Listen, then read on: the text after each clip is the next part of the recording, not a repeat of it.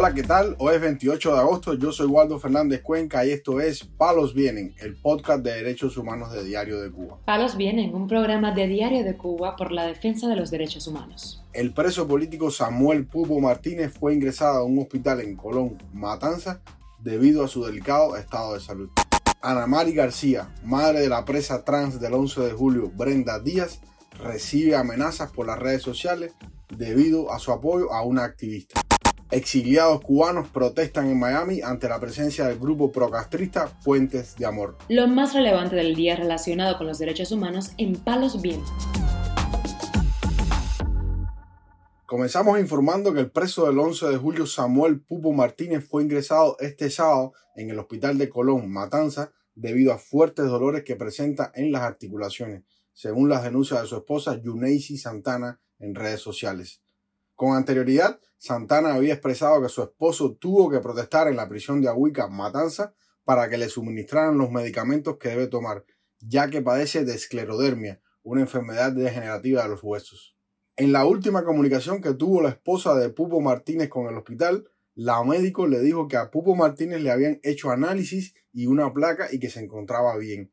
Pero Yuneisi Santana dice desconfiar de ese resultado, dada la pésima alimentación en la prisión y la intermitencia que siempre ha tenido su esposo en la toma de sus medicamentos. La esposa de Pupo Martínez también ha exigido ante los tribunales que a este preso político le otorguen la libertad condicional por razones de salud, pero la respuesta de las autoridades siempre ha sido denegar esa solicitud. Las autoridades argumentan que en el penal sí existen las condiciones para que este preso político extinga su sanción, algo que las numerosas denuncias tanto de Yuneisi Santana como de otros familiares y presos políticos, desmienten. Además de la mala alimentación, Santana ha denunciado la falta de acceso al agua potable que padece su esposo en la prisión de Ahuica y las precarias condiciones de la celda donde hay poca higiene e insectos de todo tipo. Samuel Pubo Martínez, de 49 años de edad, fue condenado a tres años de privación de libertad bajo los delitos de desórdenes públicos y desacato, por participar en las manifestaciones antigubernamentales del 11 de julio, específicamente la que ocurrió en la ciudad de Cárdenas, en Matanzas. Informamos además que Ana Mari García, madre de la presa política trans Brenda Díaz, denunció en sus redes sociales recibir amenazas de un perfil falso en redes sociales con el nombre de Almaki Cubanosí.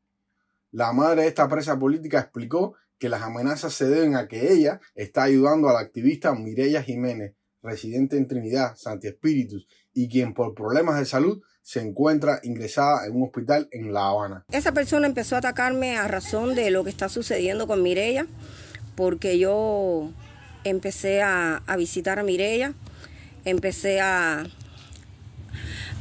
ocuparme de, de, la salud de Mireya. Nosotros nos escribíamos hacía mucho tiempo y yo estaba al tanto de, su enfermedad, sabía todo lo que sucedía. Pero cuando Mireya vino para La Habana, mm, yo fui a las consultas con ella, fui al hospital, estuve el día de su operación al pendiente de que, de que estuviera todo bien mm, y para saber en qué situación se quedaba Mireya. Más adelante, la madre de Brenda Díaz dice en qué consisten las amenazas y que seguirá adelante con sus denuncias. A razón de todo eso, el cubano sí, o sea, al maqui cubano sí, que ya voy a decir su nombre porque me está atacando, me está amenazando de que sabe dónde yo vivo. Aquí todo el mundo sabe quién soy yo. Yo soy la madre de Brenda Díaz, eh, la presa política por el 11 de julio. Y no voy a permitir de que ese señor me siga amenazando. Voy a hacer todas las denuncias pertinentes por donde quiera que sea hay muchas amistades que me han dicho que no le haga caso, pero no, no, no puedo dejar por alto lo que está sucediendo, porque él sigue atacando a todas mis amistades, a todas las personas, incluso hasta la propia Mirella la sigue atacando. Yo no me voy a quedar callada. Mm, yo no me voy a quedar callada y voy a seguir denunciándolo.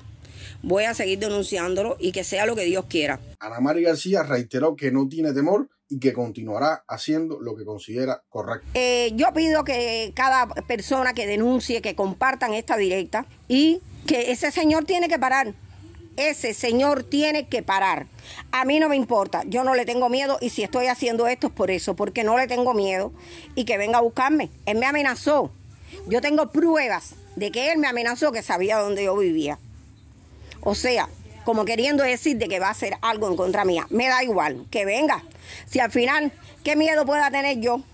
¿Qué miedo pueda tener yo cuando a mí, a mi hija me la sancionaron a 14 años de privación de libertad y no he parado de denunciar? ¿Qué miedo pueda tener yo? Ninguno. Recientemente, Ana María García denunció que su hija lleva más de dos meses incomunicada en la prisión Cuba-Panamá, en Winnet, porque el teléfono a que tiene acceso está averiado. Su hija, Brenda Díaz, fue condenada a 14 años de privación de libertad por participar en las manifestaciones del 11 de julio, específicamente la que ocurrió en Huira de Melena, en Mayabeque. La presa trans fue puesta en una cárcel para hombres y juzgada por su antiguo nombre, Freddy Luis. Palos viene. Para finalizar, damos a conocer que este domingo exiliados cubanos residentes en el estado de la Florida en Estados Unidos realizaron una protesta para expresar su rechazo a la presencia en Miami de integrantes del movimiento Puentes de Amor y de Valerio Coco, un aliado del régimen cubano. La protesta tuvo lugar en la pequeña Habana, corazón de la comunidad cubana en el sur de la Florida fue convocada por el grupo Exilio Unido Ya, que organiza manifestaciones el último domingo de cada mes para reclamar libertad para Cuba y para los presos políticos. Los manifestantes interceptaron a Valerio Coco, a quien califican de esbirro y vocero del régimen, cuando éste se encontraba en su auto. Ante el reclamo, Valerio Coco optó por arrancar un cartel de apoyo a Puentes de Amor que tenía en su vehículo y retirarse del lugar visiblemente nervioso. Entre los asistentes a la protesta había expresos políticos cubanos como Iliana Curra Luzón y Xiomara Cruz Miranda, ex integrante de las Damas de Blanco. Según Marcel Valdés, activista exiliado, el objetivo de estas protestas es desenmascarar el montaje que pretende mostrar el movimiento Puentes de Amor sobre una falsa realidad en la isla. Señaló que esta organización busca lavarle la cara al régimen de cara a que Estados Unidos saque a Cuba de la lista de países patrocinadores del terrorismo. El líder de Puentes de Amor, Carlos Lazo, promueve caravanas pidiendo el fin del embargo y la normalización de relaciones con la dictadura. Sus propuestas coinciden completamente con la agenda de política exterior del régimen cubano.